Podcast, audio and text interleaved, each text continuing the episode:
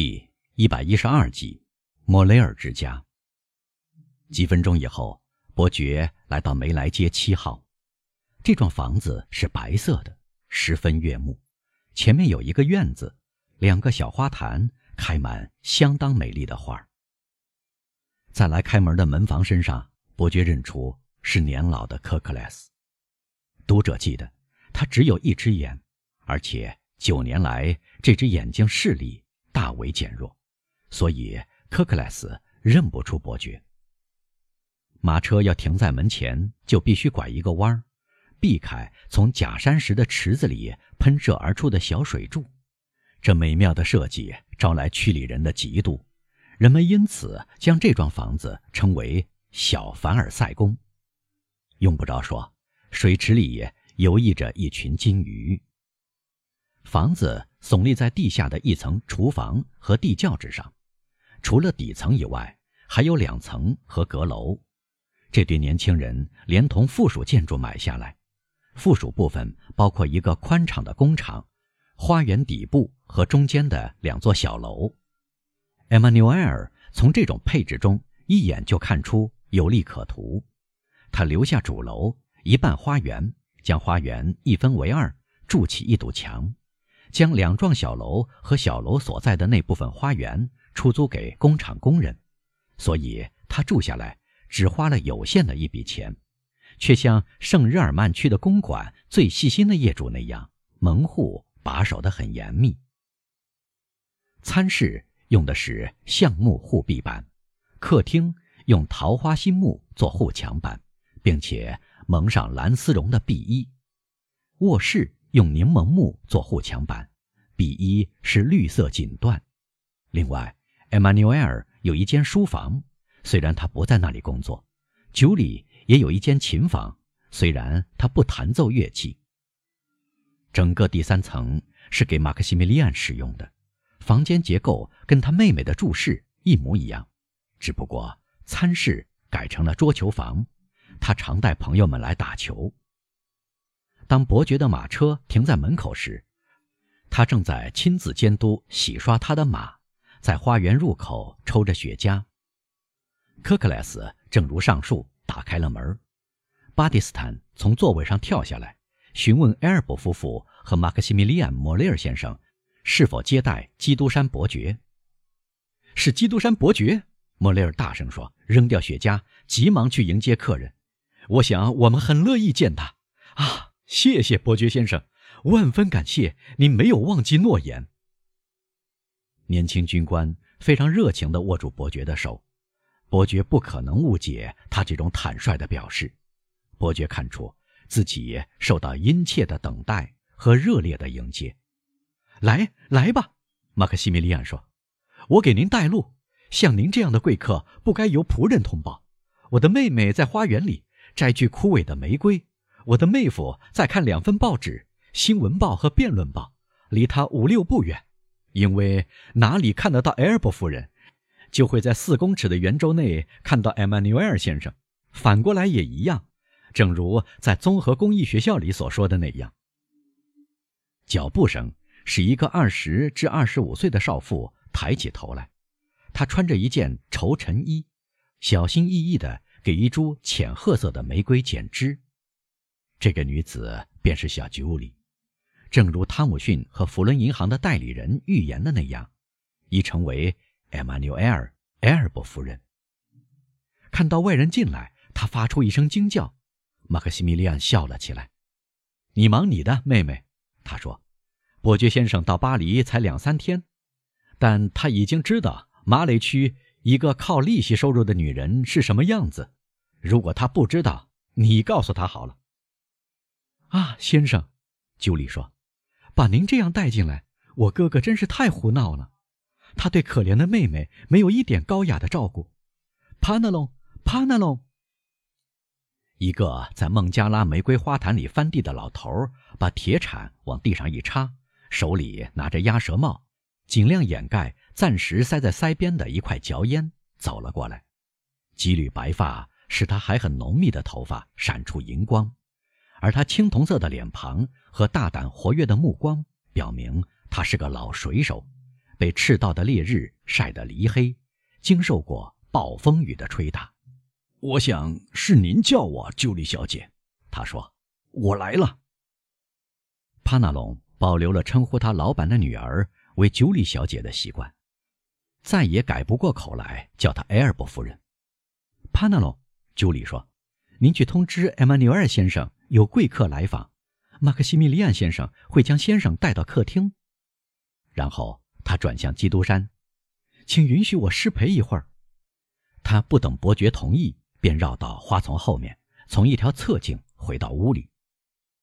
啊，亲爱的莫雷尔先生，基督山说：“我不安地发现，我给您家造成了一片混乱。”看，看，马克西米利安笑着说：“您看到她的丈夫在那边吗？她要脱下外衣，换上礼服。哦。”请您相信，这是因为在梅莱街，大家都知道有您这么一个人，报纸上报道过您。先生，我觉得您有一个幸福的家庭。伯爵说，他这时在回答自己的思路。哦，是的，我向您担保，伯爵先生，这是没法子的事儿。他们的幸福是完美无缺的，他们年轻、快乐、相亲相爱。一年有两万五千里弗尔收入，手边有巨大的财产，自以为富得像洛特希尔的那样。但，两万五千里弗尔的收入，并不多。基督山说，语调柔声细气，就像一个慈父的声音那样，透入马克西米利安的心窝。不过，他们不会到此为止，这对年轻人会成为百万富翁。您的妹夫是律师，还是医生？他是批发商，伯爵先生。他继承了我可怜的父亲的公司。莫雷尔先生去世时留下五十万法郎的财产，我跟妹妹一人一半，因为他只有我们两个孩子。我的妹夫娶她时一无所有，除了他的高尚耿直、一流的才智和清清白白的名誉。他想拥有妻子那样多的财产。他埋头苦干，攒到二十五万法郎，只用了六年时间。伯爵先生，我向您发誓，这两个孩子那么勤勤恳恳、团结一致，具有发财致富的才干，丝毫不愿改变父亲公司的习惯。花了六年做完了革新家也许需要两三年就可能做到的事，这是一幅多么动人的景象啊！因此，马赛至今还对他们称赞不已。他们这样勇往直前、克勤克俭，是受之无愧的。终于有一天，艾玛纽埃尔来找他的妻子，他刚付出一笔账。朱莉，他说：“这是科克莱斯交给我的最后一捆一百法郎的钞票，凑满了二十五万法郎。这是我们定下的要赚到的数目，我们将来要靠这点钱维持。你能满意吗？听着。”公司一年能做一百万生意，赚到四万法郎。只要我们愿意，我们在一小时之内就能以三十万法郎把生意转让出去。因为我接到德罗内先生一封信，提出用这个数买下我们的资产，同他的资产合并起来。你看该怎么办吧？我的朋友，我的妹妹说，莫雷尔公司只能由莫雷尔家的人来经营，不惜一切使我父亲的名字。永远摆脱厄运，这难道不值那三十万法郎吗？我也这么想，艾玛纽埃尔回答。但是我想听听你的意见。那么，我的朋友，这就是我的意见。账都收回来了，期票也都付清了，半个月的账可以结算一下，就此封账。我们就这么办吧。说干就干。那时是三点钟，三点一刻。有个雇主要保两条船的险，这笔生意可净赚一万五千法郎现钞。先生，艾玛纽埃尔说：“请您去向我们的同行德罗内先生谈保险吧。至于我们，我们已经停业了。”从什么时候开始？